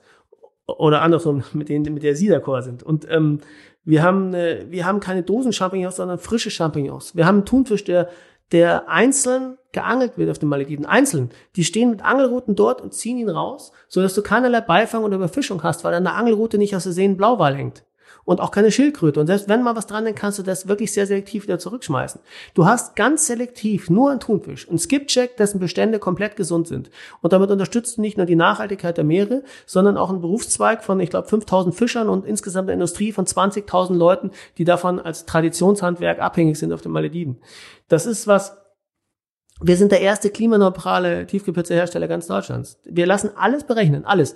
Die Produktionsausstoß von CO2 bei unserer Pizza, unsere Reisekosten, Fahrtkosten, alles. Und das kompensieren wir mit zwei Klimaschutzprojekten. Wir pflanzen jetzt alle sechs Minuten, unsere Pizza ist sechs Minuten, sechs bis sieben Minuten ist die, wenn die voll aufgetaut ist, ist die sechs, sieben Minuten im Ofen. Und wir haben gesagt, es wäre doch ganz wir wollten zum einen den Fakt stressen, dass du nicht wie gewohnt eine tiefgekühlte Pizza zwölf Minuten aufbackst, sondern dass du eine aufgetaute Pizza bei voller Gradzahl. Es ist wie, wie, es ist doch wie in einer Pizzeria. Du hast kein, du schiebst in einer Pizzeria keine tiefgefrorene Pizza in den lauwarmen Ofen, sondern du hast einen 400 Grad Ofen und hast eine fertig frische Pizza und schiebst die rein für 90 Sekunden oder so. Und um diesem Erlebnis möglichst nahe zu kommen, haben wir gesagt, wir ändern auch die Backanleitung, brechen auch da im Übrigen mit, mit allem bisher Gelernten, weil normalerweise so heizt ein Ofen auf 200 Grad vor oder so und nehmen die Pizza aus dem Eisschrank und hau sie rein. Aber eine Pizza taut von, äh, von äh, außen nach innen auf. Das heißt, außen kann schon sein, dass der Rand verbrannt ist, gerade bei unserer Größe, und innen drin ist es noch ein bisschen feucht oder deswegen haben wir gesagt, nein, ganz so kurz wie möglich, bei so heiß wie möglich und aufgetaut. Und um das zu stressen, haben wir gesagt, lass uns das mit was Gutem verquicken. Und wir pflanzen alle sechs Minuten einen Baum. Alle sechs Minuten pflanzen wir einen Baum. Das Projekt heißt baumbäcker.de und da animieren wir auch andere Leute dazu, äh, drauf zu gehen. Auch während sie die Pizza backen, können sie sich das mal anschauen und vielleicht äh, mitbacken. Und das sind alles Sachen, die kannst du erzählen. Erstmal auf Produktseite. Aber vor allen Dingen auch auf Handelsseite, weil unser Produkt so hochwertig ist und die Nachfrage so stark, ist es so, dass du dem Handel äh, natürlich äh, erklären kannst, was für schöne, äh, was für, wie viel Geld bei ihm eigentlich hängen bleibt, wenn er unsere Ware verkauft. Das ist deutlich mehr als äh, bei dem einen oder anderen. Unsere Ware brauchst du nicht in Aktionen verkaufen die hat, die wird immer zu einem, also wir versuchen es zum, du darfst ja keinen Einfluss nehmen auf den, auf die Preise. Aber tatsächlich ist es so, dass die eigentlich in keinen Aktionen stattfindet, sondern in aller Regel zum Normalpreis und die Pizza geht und dadurch hat der Handel natürlich auch mehr von. Und äh, auch noch viele andere Themen, die man dem Handel persönlich optimalerweise erzählt. Und so haben wir es geschafft, mit diesem 24 Mann starken Außendienst, äh, äh, Deutschland in, quasi innerhalb von einem Jahr davon überzeugen, dass Gustavo eigentlich äh, in den Truhen liegen muss.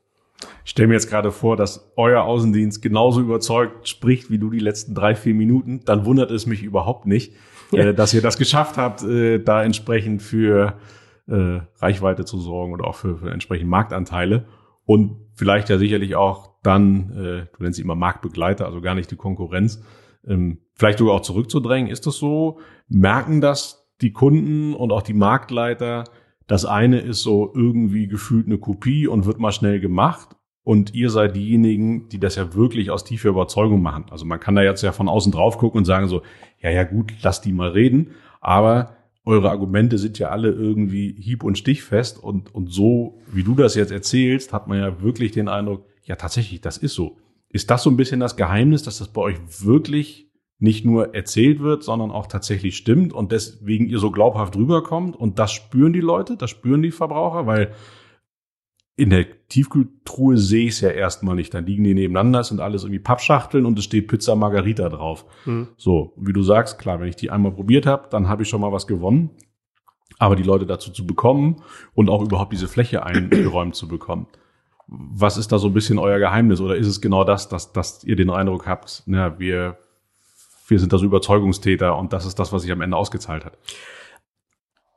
Also ich glaube tatsächlich, was du sagst, ist vollkommen richtig. Ich glaube, die Menschen ähm, trauen uns das mehr zu. Wir sind halt als junge Marke vielleicht ein bisschen glaubwürdiger, authentischer als die, ich meine, die anderen äh, Vereine da, die machen das jetzt schon seit Jahrzehnten und das kennt man einfach. Das ist halt eine Mache, die seit Jahrzehnten sich auch nicht groß geändert hat. Wenn man ehrlich ist, finde ich das eine Restaurante zum Beispiel von heute nicht großartig anders schmeckt als vor, vor, vor 20 Jahren, als ich Student war. Also das ist, das ist, ist, hat nicht so viel getan. Was wir gemacht haben, ist ja wirklich ein komplett neues Segment aufgetan. Und ähm, generell, ich habe jetzt kürzlich erst diese Aussage gelesen von einem Mondelez-Chef, der meinte, es ist die Zeit der kleinen Marken angebrochen. Also die Konzerne verlieren seine These. Ich glaube, ich glaube, also ich finde das nachvollziehbar und ich glaube das auch, dass es so ist, dass die, die kleineren Marken, mittelständische Marken, Marken, die zwischen 25 und 75 Millionen Umsatz haben im Jahr, verglichen mit den Milliardenumsätzen, die Konzerne vielleicht haben, ist das, ist es natürlich wenig. Aber die machen vielleicht auch teilweise aber auch nur das, was sie machen, mit vollem Herzblut, voller Fokus darauf. Und ähm, du erlebst es ja an einigen Marken, die da, ich finde, ich bin ein Riesenfan der Marke Follow Fish die heute Follow Food heißt. Ich bin ein Riesenfan der Marke äh, äh My Müsli. Äh, ich finde die, es gibt einige, ich finde ganz toll Fritz, Fritz Cola finde ich eine fantastische Marke. Ich, äh, ja, es ist Innocent, finde ich, ist eine spannende Marke. Es gibt, es gibt viele Marken und ich finde, wenn, wenn man die jetzt, die ich gerade genannt habe, äh, sieht und auch Froster zum Beispiel, finde ich, ist eine ganz tolle Marke. Ich habe mich mal mit äh, einem der Verantwortlichen dort unterhalten und der, der meinte, ähm, wirklich, die wurden, wir wurden 2019 Bestseller und die wurden quasi unter den ganzen Bestsellern nochmal der Superbestseller. Also die wurden geehrt für ihr so eine Art Lebenswerk quasi, weil die einfach seit Jahren immer wieder beweisen, dass es mit, mit Überzeugung geht. Und das finde ich ganz toll, weil wenn man mal das hört, dass wie, wie oft andere Player vielleicht auch ein bisschen für ihre Überzeugung, Kompromisslosigkeit teilweise auch in Probleme gerauscht sind und sich äh, aber nicht krumm gemacht haben. Die wären lieber, die wären lieber gescheitert, als sich krumm zu machen und irgendwie Erfolg zu haben. Und diese Bedingungslosigkeit, das finde ich, ist bewundernswert. Ich, diese Bedingungslosigkeit wünsche ich mir auch, dass wir uns die, die, wir haben sie und ich will sie auch halten, äh, weil ich glaube, das ist am Ende das, was die Leute glauben. Und ich glaube, dass wir als junge Marke ehrlich gesagt auch einen Vorteil haben. Also das tatsächlich, glaube ich, ist für unsere Marktbegleiter schwieriger, weil die eben Konzernstruktur haben, weil die auch schon ganz lange am Markt sind. Wenn die jetzt anfangen würden, Bäume zu pflanzen oder, oder solche Geschichten zu machen, dann mag das auch schnell so ein Geschmäckle haben, so wie ich ziehe mir jetzt mal die weiße Weste an und ein bisschen Greenwashing, Whitewashing, was auch immer. Aber da wir das von der ersten Sekunde an machen, uns gibt's jetzt seit vier Jahren am Markt oder viereinhalb. Und uns war ganz wichtig, dass wir von der ersten Sekunde an eine Marke sind, die weit über ihr Produkt hinaus relevant ist. Das war mir immer ein absoluter, das war für mich die oberste Prämisse. Ich will nicht nur ein Pizzahersteller sein. Wenn man jetzt zehn Jahre vorspult, dann wünsche ich mir, dass wir uns als Haltungsmarke, als, als Bewegung wahrgenommen werden und nicht als Pizzahersteller. Weil ich glaube, Marken, die nicht, nicht weiterdenken als ihr Produkt, die haben eigentlich heutzutage nicht mehr so die Berechtigung. Das ist meine Meinung, aber ich, wenn man sich umschaut, wie auch andere Marken weit über ihr Produkt hinaus sich engagieren im Nachhaltigkeitssinn, im sozialen Sinne, im, im, Pro, im Produktsinne, im, äh, das ist, sieht man ja. Also das, das, das ist, es ist Bewegung drin in der Gesellschaft. Und wie gesagt, wir machen das von, von Anfang an, sei es, dass wir äh, sei es, dass wir die Tafeln von der ersten Sekunde an unterstützen, sei es, dass wir ähm, keinerlei Lebensmittel wegschmeißen, also alles, was bei uns, äh, wir, wir, wir verwerten alles. Also wir, die Pizzen, die, weil sie von bei uns, bei uns von Hand geformt werden, können wir nicht alle verkaufen. Die sind teilweise ein bisschen zu krumm, zu eckig, zu groß, zu klein, haben vielleicht einen kleinen Knicker im Rand, die kannst du halt nicht im Supermarkt verkaufen. Die nennen wir Charakterpizzen, weil sie geschmacklich genauso sind wie äh, ähm, halt die verkauften, nur eben aus optischen Gründen sind die da nicht äh, so in dem Karton drin. Die verkaufen wir zum fairen Kurs im, im Rahmen des Lagerverkaufs bei uns am Werk, aber auch nur das, was wir nicht an die Tafeln spenden können, weil die nicht alles abnehmen können, was TK-Ware auch ist. Das ist uns zum Beispiel ähm, ein Anliegen von der ersten Sekunde an, diese Nachhaltigkeitsthemen, die Bäume, das Klimaneutral, das Thunfischthema. Äh, aber auch, dass wir ähm, Corona zum Beispiel ist auch ein gutes Beispiel. Ich finde, bei Corona hat man als, äh, mal gesehen, was man, was man als Marke, also, also aus unserer Sicht, das haben viele andere Marken auch, ich kann jetzt nur äh, wiedergeben, was wir selbst erlebt haben. Wir wir hatten vorher schon darüber gesprochen, äh, Corona hat andere Marken, andere Branchen weit härter getroffen als unsere. Wir sind sehr, sehr dankbar darüber, dass wir Großen und Ganzen verschont geblieben sind von der Corona-Krise jetzt bei uns in, im Betrieb. Zum einen war die Nachfrage nach Tiefkühlprodukten erhöht. Zum anderen hatten wir auch das Glück wegen Hardcore-Hygienemaßnahmen, auch die wir eingeführt haben. Also das ging bis zu 24 Stunden am Tag, stand bei uns ein Werksschutz am Eingangstor und hat alle Mitarbeiter, Besucher, äh, Lieferanten Fieber gemessen und geguckt. Und wenn es 0,1 Grad zu viel war, wurden sie wieder nach Hause geschickt. Wir waren, wir waren also wirklich extrem, was das betrifft, weil wir nicht wollten, dass sich das äh, bei uns irgendwie einschleicht. Trotzdem kann man da Pech hatten. Wir hatten Glück, das wissen wir zu schätzen. Und ähm, wir haben mitbekommen, wie halt, wir haben Freunde in der Gastronomie, wir waren früher selbst mal Gastro, Christoph war früher selbst Gastronom und äh, wir sehen auch an Bekannten, wie hart die Gastronomie zum Beispiel es hat, ähm, auch ohne Corona. Gastronomie ist ein Business, das, da kannst du mal jauchzen, aber manchmal hast du auch Existenzsorgen, es ist ein Auf und Ab und es ist ein hartes Business. Wir wollen uns, wir wollen uns gar nicht vorstellen, wie hart es jetzt gerade sein muss, äh, und deswegen haben wir in dem ersten Schritt bei Corona gesagt, komm, zu den Gastronomen bei uns ums Eck. All diejenigen, die jetzt auf, aus Corona-Gründen ähm, nicht äh, arbeiten können, aber die nicht in Kurzarbeit wollen, denen bieten wir an, dass wir sie leihweise bei uns engagieren. Also mhm. wir haben einen Aufruf gemacht zu den Gastronomiebesitzern, schickt eure Leute zu uns, wir haben gesteigerte Nachfrage, wir zahlen sie fair, sie sind bei uns leihweise, sobald du wieder aufmachen darfst, kommt er sofort zu dir zurück. Er hat aber nicht die Kurzarbeitgeld, sondern wir, wir gleichen es aus und so weiter. Und das fand die Bildzeitung zum Beispiel super und hat darüber berichtet und es sind noch zig andere Zeitungen drauf gesprungen. Das war aber gar nicht, wir haben das gar nicht in die Presse gehängt, wir haben das tatsächlich nur in Gerets Ried so verkündet, dass die Leute sich melden sollen, das hat die Presse mitbekommen und hat darüber geschrieben, wo ich mir dachte, okay, krass, damit haben wir überhaupt nicht gerechnet.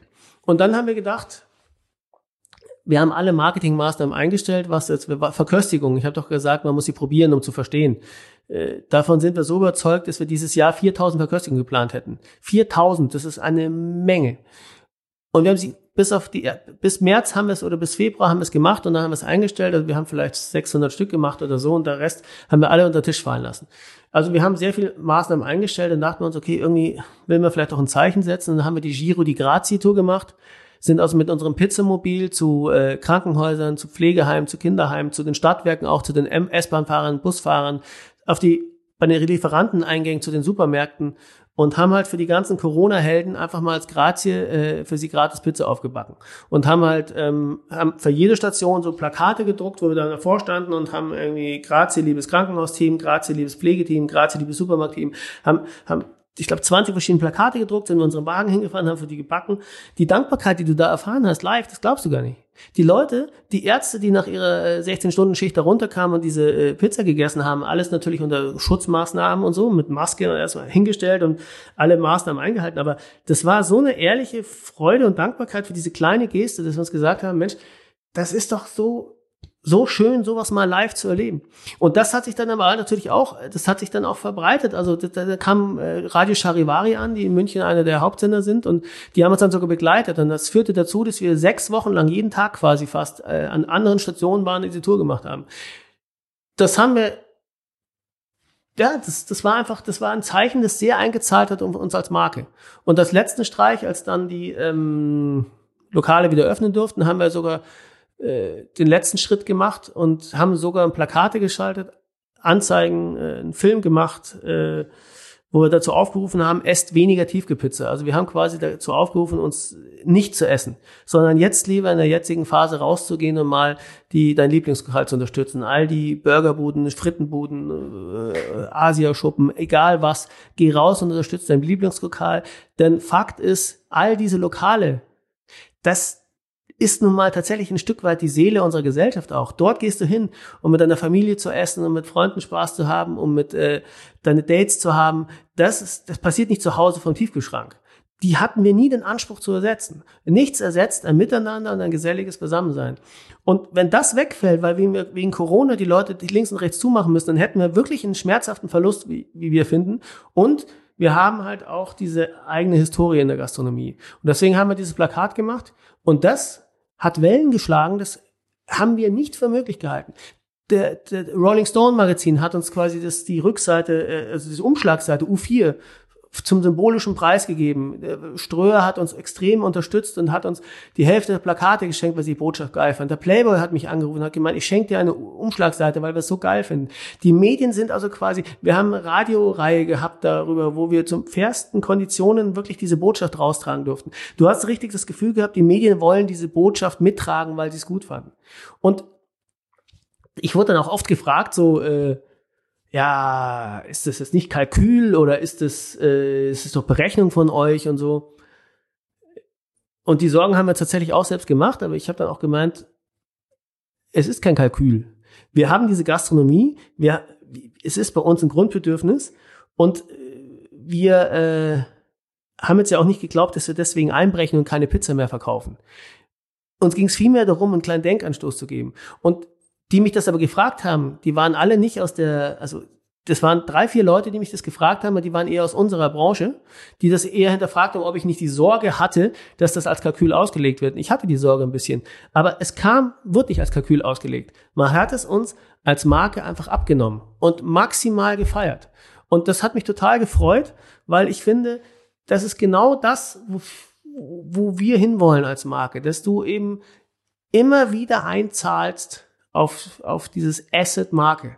Nicht, was ist wichtiger? Von mir ist jetzt paar verkaufte Pizzen weniger oder perspektivisch einfach ein, ein Plus an Haltung, ein Plus an, an, an, an Verantwortung. Das, das äh, ist, glaube ich, für eine junge Marke wie uns oder andere junge Marken leichter, als dass es Konzerne plötzlich machen. Weil so eine Aussage wie erst weniger Tiefgepizza, die hätte man vielleicht anderen nicht so abgenommen. Aber wir konnten es glaubhaft, äh, glaubhaft begründen und das war ein, ja.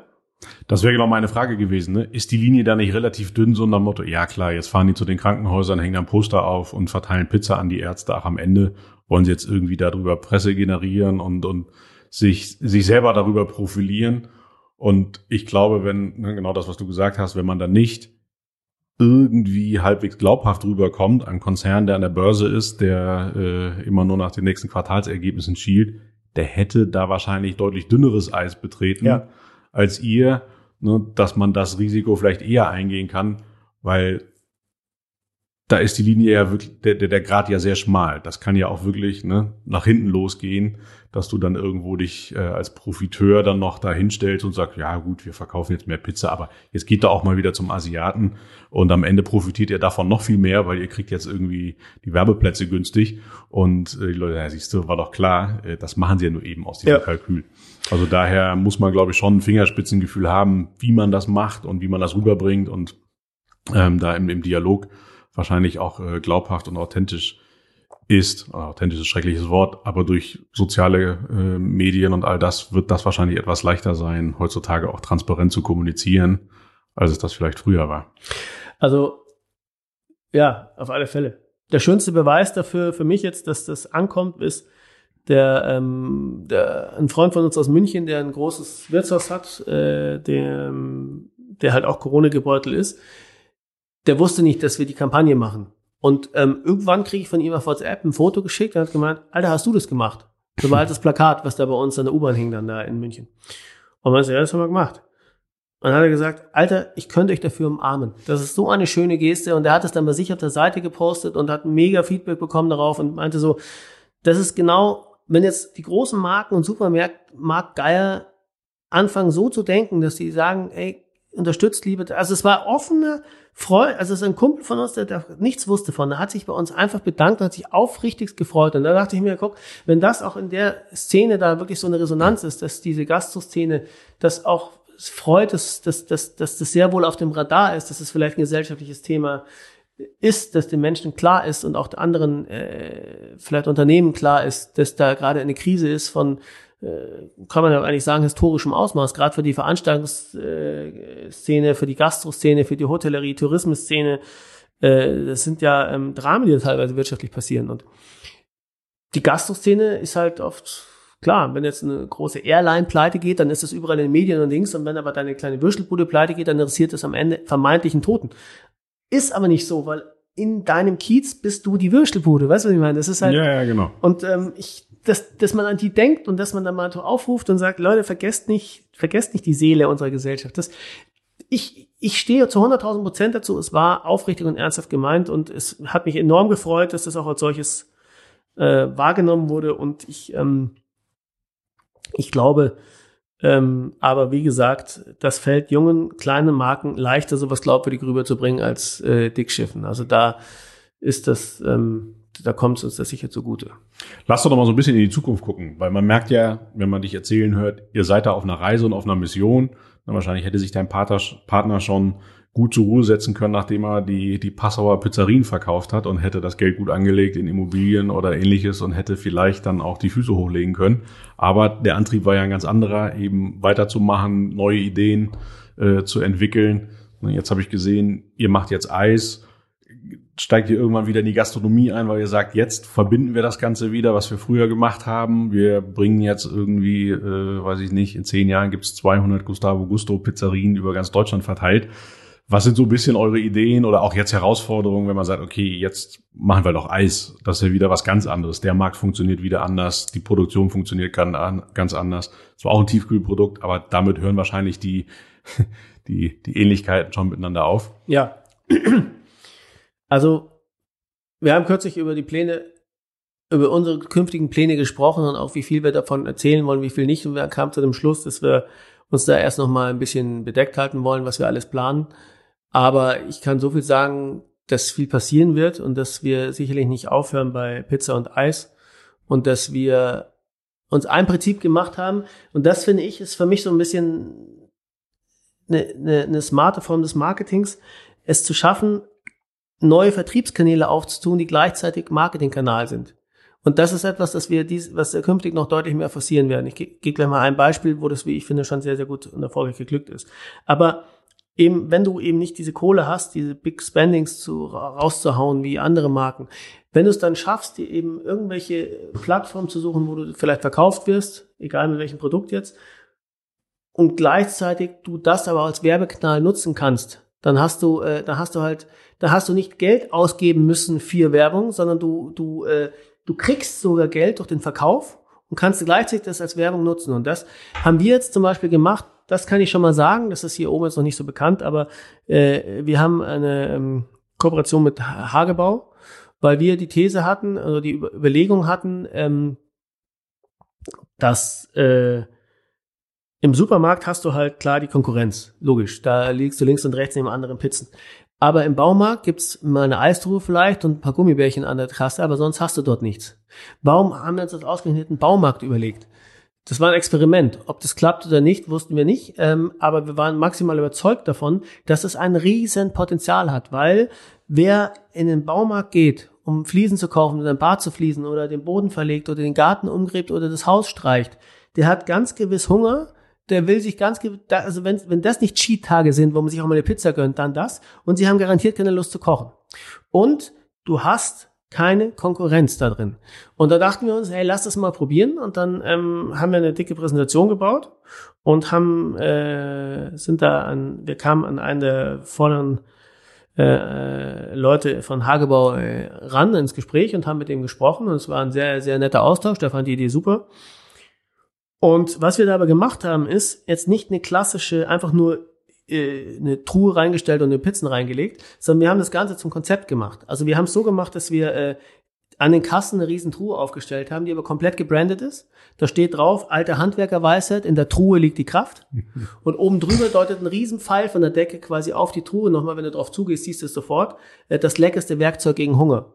Und dann aber, um das noch weiter zu treiben, weil es ja ungewöhnlich ist, dass in einem Baumarkt eine Pizza liegt, haben wir quasi in jedem Regal dieses Baumarktes DIN A3 äh, äh, Plakate aufgehängt, die quasi themenbezogen sind auf das die Stelle, wo sie hängen. Also zum Beispiel bei den Schraubenziehern steht da, schraubt ihr mal eine Pizza rein, jetzt vorne an der Kasse. Oder als Subline immer auch Handwerker haben eine Pause verdient vorne an der Kasse.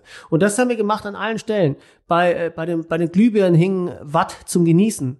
Oder bei den Bodenleisten hing eine ganze Latte an guten Zutaten. In der Gartenabteilung hing ein grüner Daumen hoch, äh, jetzt vorne an der Kasse. Und so haben wir es, äh, so haben wir es durchgezogen. Spachteln, verputzen leicht gemacht, endlich was zu spachteln. Je nachdem, wo du warst, hast du halt äh, unterschiedliche Sprüche in unserem Look, die alle auf die Truhe hinweisen. Äh, und das, das, äh, ähm, wer von Händen, wer von Händen schafft, wer mit Händen schafft, verdient von Hand Geschaffenes. Und so, also hast du halt Bezug genommen auf, und wir haben Verkaufszahlen erzielt in dem Markt, das glaubst du nicht. Die sind höher als in den besten Märkten. Und das wird jetzt ausgedehnt. Jetzt haben wir neun weitere Testmärkte und das Ziel ist definitiv, das auszudehnen. Also das ist ein gutes Beispiel damit. Wir haben in dem Markt 18 Werbeflächen, verkaufen extrem gut, haben Innovationscase geschaffen und noch dazu äh, eben quasi Werbe, pure Werbung. Und das ist was, was wir zum Beispiel als sehr, sehr smarten Weg finden, als modernen Weg finden, eine Marke sukzessive aufzubauen, Touchpoints sich zu suchen, die du sonst nicht hast. Und wir arbeiten du weißt ja, wie es ist, man arbeitet immer in so einem Hamsterrad und hat so Tagesgeschäft, Tagesgeschäft, Tagesgeschäft, dass man manchmal ähm, die Hausaufgaben für sich zu Hause ein bisschen hinten überfallen lässt. Also es gibt ja so, äh, was ich, bis wir endlich mal ein Organigramm hatten, jetzt haben wir eins, aber es hat lang gedauert und bis du halt so überhaupt dir mal äh, ich, ich habe auch oft in so Markenworkshops dabei früher und so Markenrad, Markentunnel, Markenfunnel, Marken, wie sie alle heißen, diese Dinge äh, Pyramiden und so ein ganzes Zeug. Und wenn du dir überlegst, wie viel Zeit da oft reinfließt und wie viel Geld da reinfließt, dass du am Ende da irgendwas stehen hast, was du schon längst davor wusstest. Das, das wollten wir nicht. Aber wir haben schon uns das mal überlegt, für was steht eigentlich Gustavo Gusto? Weil das ist ein Problem bei uns in der Firma. Wenn du jetzt bei uns reingehst, wir haben jetzt 320 Mitarbeiter ungefähr. Da hast du eh schon mal eine Herausforderung. Wir haben 32 äh, Nationen und noch 32 Sprachen bei uns im Haus. In der Produktion arbeiten zum Beispiel auch 50 Flüchtlinge, denen wir eine äh, sichere Arbeitsstelle gegeben haben und ähm, auch äh, begeistert sind, was das, also die sind so dankbar. Und das sind so freundliche Menschen, die wirklich, die, die, die arbeiten mit so einer, mit so einem Wumms und sind einfach froh, dass sie hier die Chance kriegen. Das ist total toll zu sehen. Das Einzige, was halt eine besondere Herausforderung ist, ist dann, du hast aus verschiedensten Kulturen, verschiedensten Sprachen da äh, so eine Gemeinschaft und da ist es generell schwierig, so eine Brandrede zu halten, weil die verstehen dich ja nicht. Du verstehst, da ist es halt schwierig auf Deutsch, auf Englisch. Das heißt, du kannst nicht auf einen Schlag die Leute so anzünden wie in einer großen Werbeagentur. Die sprechen alle Deutsch oder Englisch und da hältst du halt eine flammende Rede auf äh, Dings und boom. Das ist bei uns leider schwierig, weil ich glaube, die teilweise gar nicht wissen, für was für eine Marke sie da arbeiten. Wir wurden jetzt gerade relativ frisch von der Financial Times zu Europas wachstumsstärkster Foodmarke gewählt. Ich glaube nicht, dass das bei uns alle im Haus wissen. Ich glaube nicht. Ich glaube auch nicht, dass sie wissen, dass wir, dass wir ähm, die, einen solchen Senkrechtstart hingelegt haben, dass wir links und rechts, dass wir in Cannes vortragen durften, wie wir es geschafft haben, mit so wenig Budget so weit zu kommen. All das ist für die Leute noch nicht so greifbar. Und das ist für uns gerade eine riesen Herausforderung. Wie schaffen wir es nach innen ein bisschen äh, aufzuzäunen, mal was uns ausmacht? Und äh, aber auch in der Verwaltung oben, also auch, äh, auch oben äh, im, äh, wenn du da reingehst und sagst, für was steht Gustavo Gusto? Klar, wir machen Pizza, ja, wir machen vielleicht andere Pizza, bessere Pizza, was auch immer, wir machen lustige Sprüche, aber das ist ja nicht der Kern. Und den arbeiten wir gerade so ein bisschen, versuchen wir rauszuarbeiten. Und wir haben jetzt eine Sache, die ich finde, die ganz gut passt, nämlich äh, radikal neues Denken. Weil das ist wirklich, denn wir haben uns mal gefragt, wie schaffst du es denn, wie schaffst du es denn mit äh, quasi keinem Budget in so einem umkämpften Markt radikal aufzufallen? Und radikal neues Denken ist das, was du brauchst. Und zwar auf jeder Ebene.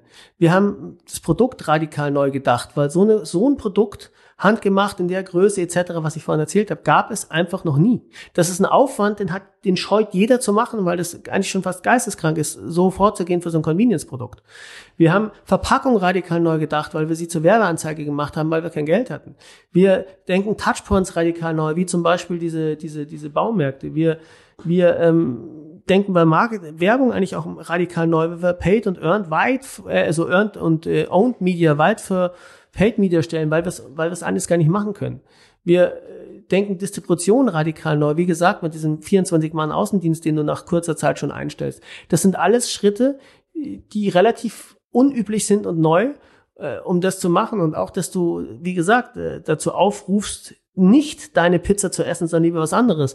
Das ist an sich am Ende des Tages auch ein Stück weit radikal neu gedacht, weil wir äh, äh von Bäume pflanzen über sowas, über, über ähm, viele andere Maßnahmen einfach versuchen, überall äh, etwas äh, anders, an, anders zu machen. Und das ist eben auch der Fall bei, äh, bei äh, Produkten, die wir eventuell jetzt anvisieren oder noch weiteren, noch weiteren Vertriebskanälen.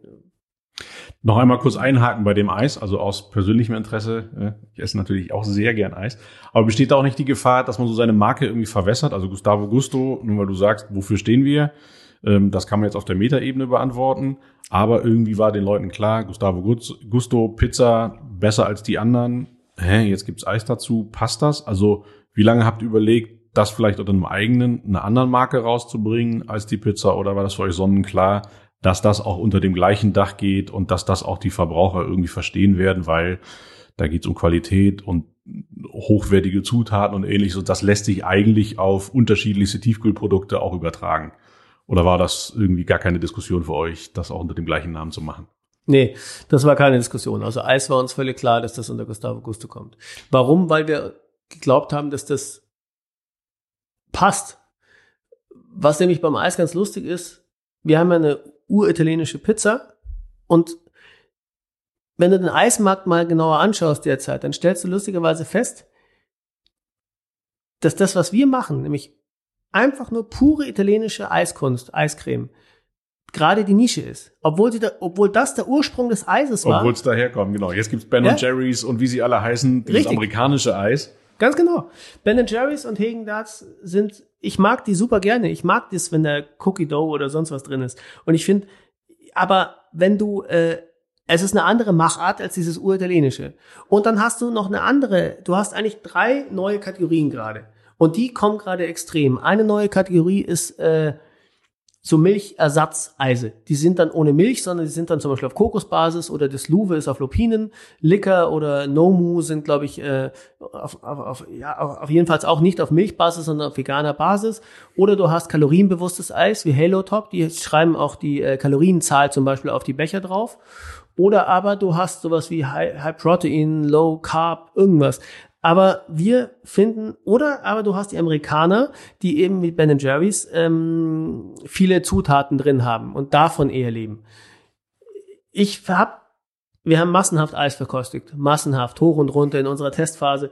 Ich muss sagen, ich habe früher Hegendarts geliebt, bin dann eine Zeit lang abgedriftet zu Ben Jerry's und durch diese Verköstigungsrunden jetzt bin ich persönlich wieder ein bisschen zurück zu Hegendarts, weil ich finde, wenn man jetzt die Eiscreme an sich beachtet, also nur wenn es jetzt nicht um die, ums Eis ein Gesamterlebnis geht, sondern nur um die Eiscreme, dann ist Ben Jerry's, finde ich, schon relativ weit vorne. Also ich finde, die waren jetzt auch mehrfach Testsieger bei Stiftung Warentest. Also Ben Jerry's macht es schon, äh, Hegendarts meine ich, macht es schon, schon sehr gut. Obwohl ich Ben Jerry's als Marke ein bisschen lässiger und sympathischer finde. Aber Fakt ist, die machen eine andere Art von Eis. Und das äh, klar gibt's auch Player wie Lucellas, die das auch, äh, die auch aus Hamburger Marke sind, sehr sympathisch finde ich und machen auch ein gutes Eis, aber die sind im Norden halt auch sehr stark und nur weil es die hier oben gibt oder ja auch teilweise unten gibt, aber trotzdem, das war jetzt für uns kein Grund, nicht auch ein italienisches Eis zu machen, weil das viel viel äh, Gefühl gerade nischiger ist als die Nischeneise, die jetzt gerade eher zu den Trendeisen werden. Und so hatten wir das Gefühl, wir können mit dem uritalienischen Eis eine Art äh, schräge Nische belegen und noch dazu haben wir eine uritalienische Pizza, also das passt perfekt. Und wir können natürlich auch Cross-Selling machen. Auf unserer Pizzatruhe ist ein Aufkleber, irgendwas äh, nach der Pizza ist vor dem Eis. Jetzt, jetzt auch zur Eis. Also es ist ganz einfach, dass du da von A nach B lenkst. Wir ähm, werden auch auf, auf unseren Pizzapackungen auf das Eis hinweisen. Wir haben jetzt demnächst eine Maschine, die kann auf der Schrumpffolie etikettieren, so dass du quasi auf der, du packst die Pizza aus und da steht dann quasi, Leute, jetzt zum Nachtisch, jetzt auch noch ein leckerer Nachtisch. Du kannst also die Leute, die unsere Pizza kaufen, direkt zum Eis lenken. Allein deswegen ist, ist eine Synergie stark. Und uns war ganz klar, wir haben ja einen riesen Strahleffekt mittlerweile mit Gustavo. Gustavo arbeitet sich immer mehr den Ruf für Qualität zu stehen. Also die Qualitätspizza. Und es wäre eigentlich Verschwendung gewesen, jetzt eine komplett neue Eismarke rauszubringen, wo du wieder von Null auf diesen Markenaufbau machen musst, wenn du schon eine Marke hast, die quasi einen gewissen Vertrauensvorschuss ist. Und unsere Hoffnung war, äh, und die ist auch sehr bestätigt worden, dass die Leute sagen, ähm, ey, wenn die, wenn das Eis so schmeckt auf dem Level wie die Pizza, das muss ich mal probieren. Und deswegen haben wir auch Plakate zum Beispiel geschaltet um die Supermärkte rum, wo wir liegen, wo wir kein, wo wir nicht rein auf unser Eis hinweisen. Wir hätten ja eigentlich, haben wir probiert. Wir haben natürlich, wir haben zig Sachen probiert und haben auch einfach nur den Packshot, den Range Packshot gehabt von den Eisbechern, wo dann drüber stand, unsere Herzensbecher oder äh, äh, dürfen wir vorstellen, unsere Bechere Hälfte oder sowas. Aber wir hatten dann das Gefühl, der Brückenschlag ist doch eigentlich das, was wir wollen. Also eigentlich wollten wir, dass, äh, dass die Leute wirklich das sofort mit unserer Pizza zu assoziieren, zumindest die, die uns kennen natürlich und sagen, hey, geil. Deswegen haben wir dieses Internet-Meme eigentlich aufgegriffen, Vorsicht Verwechslungsgefahr oder gemischtes Doppel oder wie man das sonst auch kennt äh, und haben halt äh, links ein Packshot von den Pizzen, rechts ein Packshot von den äh, Eisbechern und da steht zum Beispiel drunter ähm, bei, bei Heißhunger, bei Eishunger. Also Vorsicht Verwechslungsgefahr bei Heißhunger, bei Eishunger oder besser heiß, Becher Eis oder super nice, super nice. Also schön, schön dumm, äh, aber ganz simpel. Also das fanden wir in dieser puren Einfachheit äh, schnell und ganz lustig, haben damit auch Filme gemacht, so ganz kurze, schnelle. Und einfach zu sagen, äh, Leute, guck mal, hier, die Pizza hat jetzt auch das Eis. Und das ähm, ja, hat bisher gut funktioniert. Wir haben enorme Verkaufszahlen in Bayern und wir sind bisher ja auch nur in Bayern. Genau, das wäre die letzte wichtige Frage gewesen. Ab wann kriege ich das Eis in Hamburg? Ja. Weil Eis aus Bayern hochschicken ist ein bisschen schwierig. Ja, also da arbeiten wir mit Hochdruck dran, dass wir nächstes Jahr verfügbar sind. Wir wollen nächstes Jahr äh, vor Ostern auf alle Fälle in Deutschland liegen. Also das ist wichtig. Man lernt ja nie aus, auch in den neuen Märkten, aber Ostern ist anscheinend so ein bisschen auch so, so ein, so ein ähm, so ein Datum, das man halten sollte, weil da geht's los und es ist, also das versuchen wir auf alle Fälle zu halten. Wir, das ist eine riesen Herausforderung jetzt, ähm, weil wir, wir haben halt ein Eis, das ist wie die Pizza, nicht äh, quasi mit industriellem Hintergrund, sondern mit ähm, eher Gastron Gastronomie-Hintergrund. Das heißt, wir müssen es jetzt schaffen, das Eis hoch zu skalieren von, von paar hunderttausend Becher in Bayern zu was ich wie viel Millionen Becher in Deutschland weit. Und wenn du die Qualität aber, die wir haben, halten willst, dann ist das schon, schon was, wo du gucken musst, wie du das machst. Da kannst du auch nicht einfach zu jedem erstbesten Ergänzungslohnhersteller hergehen und sagen, mach das mal, sondern wir haben da einen fantastischen Partner gefunden, mit dem wir das Eis zusammen entwickeln. Und ähm, jetzt gilt es halt zu überlegen, wie wir das äh, hochziehen. Michael, wir können noch, glaube ich, viel, viel länger uns unterhalten. Wir haben jetzt die anderthalb Stunden fast voll. Oha. Ich glaube, an der Stelle, äh, ich habe schon ein bisschen einen Blick auf äh, das werfen dürfen, was noch so kommt, was wir hier nicht erzählen. Von daher äh, sehr spannend, was ihr noch vorhabt und wir werden das auch weiter verfolgen und im Auge halten und ich bin gespannt. Äh, wahrscheinlich kommt ihr irgendwann doch noch mit Pizzerien wieder um die Ecke. Dann komme ich in, in fünf Jahren wieder und dann unterhalten wir uns über die Herausforderungen im, im Retail-Markt. Mal gucken, vielleicht macht ihr das ja. Also vielen, vielen Dank für deine Zeit, für eure spannende Geschichte. Ich danke, dass ich hier bin. Vielen Dank.